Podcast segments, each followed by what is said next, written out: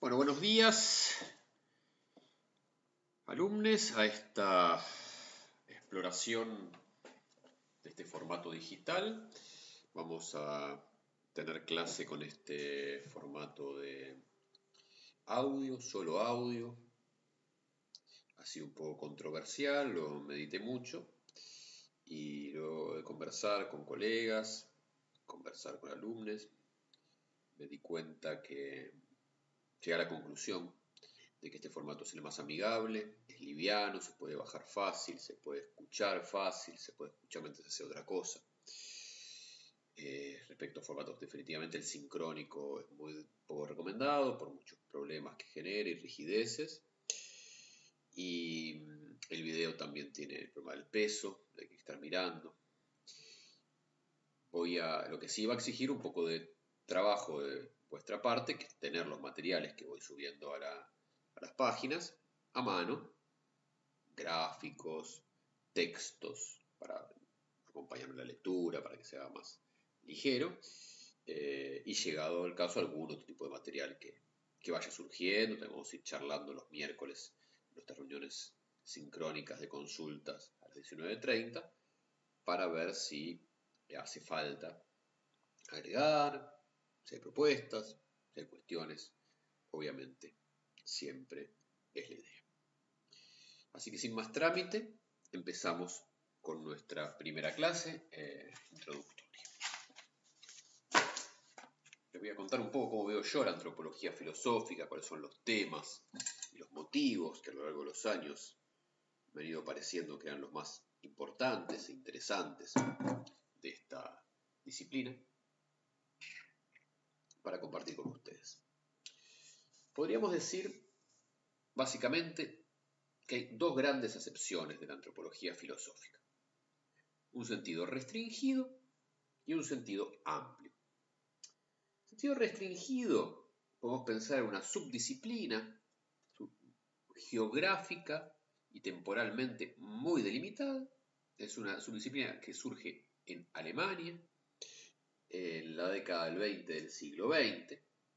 Tenemos un grupo restringido de autores, un debate muy bien delimitado, con figuras como Scheller, Plessner, Gehlen, con contrafiguras, opositores, fuertes opositores a este movimiento, entre las que se destacó la eh, sombra de Heidegger. Los autores empiezan a publicar y Heidegger rápidamente le sale al cruce con motivos que veremos brevemente, no son temas de unidades del programa, pero sí temas interesantes para que ustedes tengan presentes y, para charlar y para pensar. Bien, eh, bueno, este sentido restringido, ¿no? Este grupo de autores, este, con temas muy claros que se pueden reconocer y ser pequeño grupo de autores y el grupo de textos se puede, bueno, uno puede leerlos y establecer diferentes líneas, diferentes temas, diferentes preocupaciones pero luego en un sentido amplio, que es la manera que yo entiendo la antropología filosófica, un sentido muy amplio, que es el problema de lo amplísimo. Tiene el problema, decía, de lo amplísimo. Lo amplísimo que es toda filosofía o toda problemática filosófica que se articula en torno a la pregunta ¿qué es el hombre. ¿Qué es el hombre? ¿Qué es el hombre? Sería la pregunta que articula y es una pregunta muy problemática. Es una pregunta que, nos genera problemas. Ustedes verán entre las actividades del Google Classroom que una es que reflexionen. Esto es una cuestión que hacemos normalmente en clase presencial en clase, ¿no? Bueno, reflexionamos en vivo. Vamos a hacerlo asincrónicamente y eh, lo cual le dará tiempo de reflexionar si tiene un problema, si tiene muchos, desglosarla, desmigajarla en diferentes términos que lo componen dónde, y ver que en cada uno podemos encontrar un problema. ¿Cuáles problemas podemos encontrar? ¿Qué nos irrita? ¿Qué nos genera incomodidad? Que eh, tiene implicancias filosóficas sobre las cuales por lo menos hay que estar advertir.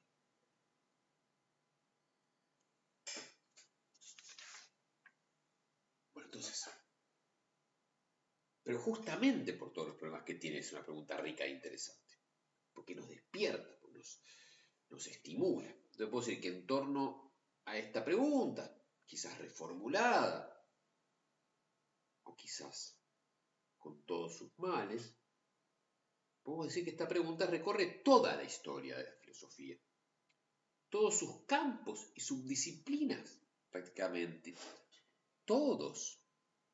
Ustedes se preguntarán, todos, los puedo preguntar, todos. Puedo pensar, por ejemplo, la lógica. La lógica eh, puede abordarse la pregunta, ¿qué es el hombre? ¿Puede la lógica? Creo que sí. No solo por los que les guste el ejemplo, eh, ¿qué es el hombre? o todos los hombres son mortales, etcétera, suelen aparecer eh, de sus ejemplos, sino también por problemas, podemos decir, más de fondo. Bien. Hice una pequeña pausa para ver si está grabando bien. No vaya a ser cosa. No vaya a ser cosa. Bueno, entonces, todos los autores, todo, todo O sea, no es que todas todos los campos de filosóficos podrían reducirse a la pregunta ¿qué es el hombre? No, para nada. Que no los hago, ni mucho menos. Pero uno podría decir que sí, que, que esta pregunta uno la puede plantear a todo texto filosófico, no importa la disciplina o el campo en el cual esté, como enfoque, como entrada, ¿no? Porque los textos no hablan solo, los textos hablan cuando les preguntamos algo. No como un alumno que responde a un maestro, sino como un juez que interroga a un testigo si hace filosofía. Entonces, bueno, uno le puede preguntar. Y cuando le pregunta, los textos dirán algo. Y, eso que dicen será la antropología filosófica. ¿no? A todas las disciplinas, a casi todos los autores, a todos los textos en todas las épocas. Es inagotable. Se vuelve inagotable, se vuelve vertiginoso. Nos la podemos plantear a nosotros mismos la pregunta, ¿qué es el hombre? Y cada vez encontraremos una nueva antropología filosófica. Y bueno, el recorte, y el recorte lo establecemos nosotros, el recorte en el caos que nos permite vivir, no es en sí, sino que siempre implica una serie de decisiones arbitrarias con los problemas que nos interesan y los textos que nos hablan. Entonces los problemas, ah, voy a hacer un audio aparte para el tema de los problemas, pero me gustaría decir que los problemas decir aquí, que los problemas que ustedes tienen que producir, que tienen que crear como parte del trabajo en esta comisión, justamente deben brotar de alguna manera esta pregunta. ¿no? Por supuesto en combinación, en combinación nunca solo, nunca sueltos. Los problemas nunca andan sueltos. ¿no? Se combinan con las orientaciones filosóficas de cada uno, los problemas, los textos vidas. Y cada vez, cada texto, cada vida, cada orientación nos dará, por supuesto, nuevas preguntas, nuevos problemas, que son el alma, la savia de la vida de la filosofía. Bien, eh, podemos decir, podemos decir de alguna manera que estos dos sentidos, repito, sentido restringido según el cual la antropología filosófica sería un grupo de autores y debates que tuvieron lugar mm, geográfica e históricamente muy, muy ubicables, y este segundo sentido más amplio en torno a la pregunta, ¿qué es el hombre? De alguna manera encuentran su intersección en la figura de Immanuel Kant, cuando no, ¿Cuándo no? Es tan cansador, pero es tan así. Bueno, diría muchas cosas, pero esto queda grabado, ¿no? Pero un poco... No lo ves. pero digamos que de alguna manera Kant, en nuestro caso, también es una figura eh, muy importante. alguna manera es el padre, podríamos decir, de la antropología filosófica, antropología filosófica desde el punto de vista del sentido restringido, avant la letra, o sea, antes, por supuesto, de que el debate ocurra, y en el sentido amplio, dándole mucha importancia a la pregunta, que es el hombre realizando una formulación de la misma eh, que tiene muchísima importancia. Entonces puedo decir, por un lado, Kant tiene un texto muy interesante, muy gracioso, por momentos es un texto que se parece a, un capítulo de la sitcom Seinfeld, ¿no? que parece hablar de nada, de curiosidades, de banalidades, nos cuenta em, las reglas para una buena cena, cuánta gente tiene que haber, cómo tiene que ser la conversación. Bueno, libro desopilante por momentos, también tiene algunas, algunos fragmentos muy, interesantes que, han generado mucho debate y mucha, mucha investigación. Tiene muchas versiones, tiene una historia, tiene un montón de cuestiones súper interesantes la antropología en sentido pragmático, en el cual define esta disciplina como lo que el ser humano, escúcheme, atentos, ¿no? define Kant al principio de la antropología en sentido pragmático, a esta disciplina como lo que el ser humano hace o puede y debe hacer de sí mismo. Lo que el ser humano hace o puede y debe hacer de sí mismo. Lo que el ser humano hace o puede y debe hacer de sí mismo. Bueno, este es un tema que recorre y definitivamente es la clave de estos alemanes de principio del siglo XX, ¿no? Claro, no es solo lo que el hombre es, sino a partir de lo que el hombre es, pensar lo que el hombre hace y puede hacer de sí mismo. Bien, entonces en ese sentido es el padre. Y luego, en, eh, esto es bastante célebre, obviamente vieron como todo esto en nuestra carrera, en nuestra disciplina, ah, esto es re célebre, usted lo debería saber, a mí me pasó siempre como estudiante, que en general todas las cosas que suponía que debía saber, en general no las sabía, y muchos profesores me lo daban por sobreentendido, así como yo les cuento, eh, Kant en la crítica de la razón pura, más precisamente en el canon de la razón pura, más precisamente A805, B833, hace tres preguntas. ¿Qué puedo conocer? ¿Qué debo hacer? ¿Qué me está permitido esperar? Y cada una está vinculada con una de las tres ideas de la razón. ¿no? ¿Qué puedo conocer? Vinculada con la idea de mundo. ¿Qué debo hacer? Vinculada con la idea de alma ¿Qué me está permitido esperar? Vinculada con la idea de Dios. Esto lo pondríamos en el pizarrón si es una clase sincrónica, ¿no? Usted lo puede escribir en un papelito, en libretita. Eh, ¿Qué puedo conocer? Fíjense que es importante el verbo, ¿no? ¿Qué puedo conocer? ¿Qué debo hacer? ¿Qué me está permitido esperar? Y luego, famosamente, en un texto de 1800, ya de vejez, posterior incluso a antropología en sentido pragmático, son las lecciones sobre la lógica, eh, dice que estas tres preguntas pueden ser reducidas a una sola, la pregunta ¿qué es el hombre? En otro sentido, la pregunta ¿qué es el hombre? se puede desplegar en las preguntas sobre qué puedo conocer, qué debo hacer, qué me está permitido esperar. ¿Qué me está permitido esperar? A mí que puedo hacer lo que que puedo conocer tan poco y que lo que debo hacer me queda siempre tan lejos que nos está permitido esperar.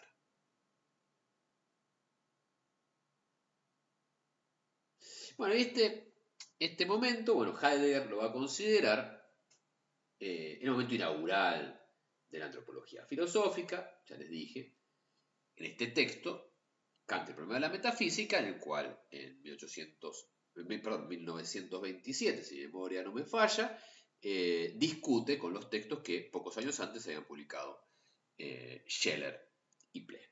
Bien. Ya, se un montón de gente. Bueno, entonces, em, si les interesa todo el debate del siglo XX ese, lean el texto de Borsari que les subí, que se los resume. Bueno, entonces, eh, ¿Por qué Heidegger lo considera momento inaugural? Porque muestra la idea de que el hombre es el fundamento de la metafísica.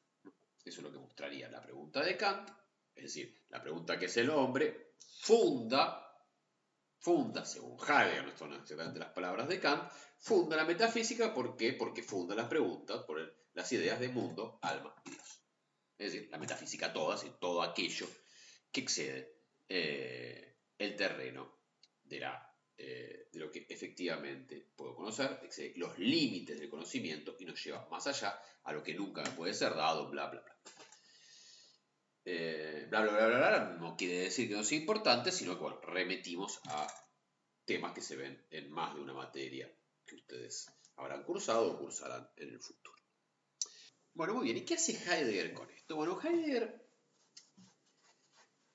continuación de, establecer unas cuestiones que veremos eh, más adelante, plantea ante esta pregunta, ante esta problemática, la manera en que la toman sus contemporáneos, eh, una suerte de lo que llamo la doble pinza de la antropología filosófica, me parece un gran hallazgo de, de Heidegger. Básicamente dice, hay dos posibilidades en los cuales una antropología puede llamarse filosófica. Esto ustedes lo encuentran, está subido, página 178-179 de Kant problema metafísica, la traducción al castellano.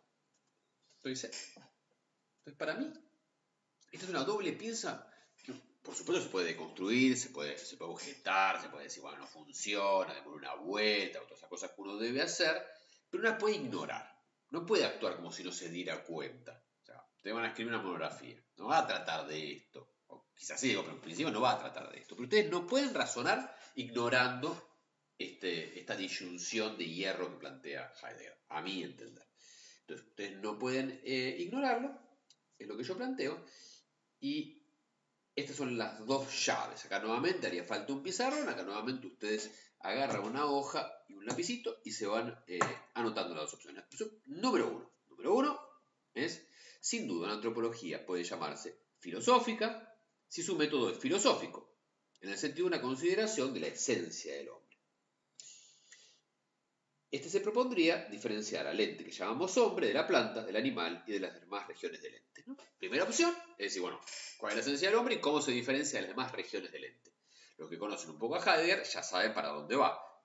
Es una ontología regional, se mantiene en el plano del ente, es decir, no donde deberíamos ubicarnos para pensar en el plano del ser, sino en el del mero ente, eh, que Heidegger, a mi entender, tiene un estatus ontológico degradado. Y entonces, bueno, ahí yo puedo delimitar y decir, bueno, ¿qué es lo propio del hombre? Entonces, si yo lo pienso así, ese argumento de, de Heidegger, entonces nadie puede decir que sea esta disciplina el centro de la filosofía. ¿Mm? Primera opción. Entonces, Primera posibilidad. Es filosófica, pues una ontología regional, pero entonces es poca cosa, porque, digamos, no se ocupa de nada de lo que hay que ocuparse. Mantiene una, sola, una cosa solamente de la, la región del ente. Segunda opción. Puede ser filosófica, antropología, si determina ya sea el fin o el punto de, partida de la filosofía, o bien ambos a la vez. Bueno, ahora sí, ponemos en el centro. Entonces, para eso, ¿qué tiene que hacer? Tiene que tomar al hombre, estoy en página 179 de arriba ahora, si toma al hombre como aquel ente que es sencillamente lo primero y más cierto. Una filosofía concebida y planeada en tal forma tiene que asignar a la subjetividad humana una importancia central. Una, otra o no haces antropología filosófica. Vos sos una mera región del ente o pones al hombre como el centro de todo. Para mí, obviamente, esto hay que, desarmarlo, hay que desmontarlo, no hay que dejarse llevar por las narices, por la fuerza del argumento, pero hay que tenerlo presente. Puede haber una antropología filosófica que no sea ni una antropología regional, ni poner al hombre como el centro de todo. Y fíjense ahí la expresión subjetividad humana, donde Heidegger pega como le gusta hacer a él, dos cuestiones que no tienen por qué estar pegadas, que es el hombre y el sujeto. Esto es muy importante. ¿Cómo hago, ¿Cómo hago para reforzarlo en el medio de un audio? Minuto 19 minutos 50 segundos. Esto no pueden dejar de tenerlo presente en la monografía tampoco. Imposible. Imposible. Igual es lo mismo cuando doy clase ahora que pienso. Se pierde también, se pierde, se pierde, pero sujeto y hombre no es lo mismo. O sea, si uno quiere que sean lo mismo, si uno quiere identificarlos, tiene que argumentarlo, no darlo por sentado porque Heidegger lo argumentó. Sujeto sujeto, hombre es hombre. Puede un sujeto que no sea humano y un hombre que no sea sujeto, eso, ese, es el punto. Bien, pero para Heidegger no, entonces la subjetividad humana es el centro, de ahí todos los problemas, y ahí se le explica toda la crítica al sujeto y a la subjetividad desde el punto de vista de la sociedad contemporánea, que no vamos a tratar, por lo menos ahora. Bien. Y voy a interrumpir el audio. Vamos a cerrar por acá. Parte 1 de la introducción en 20 minutos y va a ser otro audio donde podamos continuar a partir de acá. Como anticipo el próximo audio, como de aquí vamos a encontrar de cada llave que plantea Heidegger, es decir, ontología regional o hombre como el centro de la realidad y su fundamento, su subjecto, como cada una de estas llaves nos puede permitir pensar un poco más eh, diferentes maneras de encarar el problema de la antropología filosófica. Nos escuchamos en el audio 2.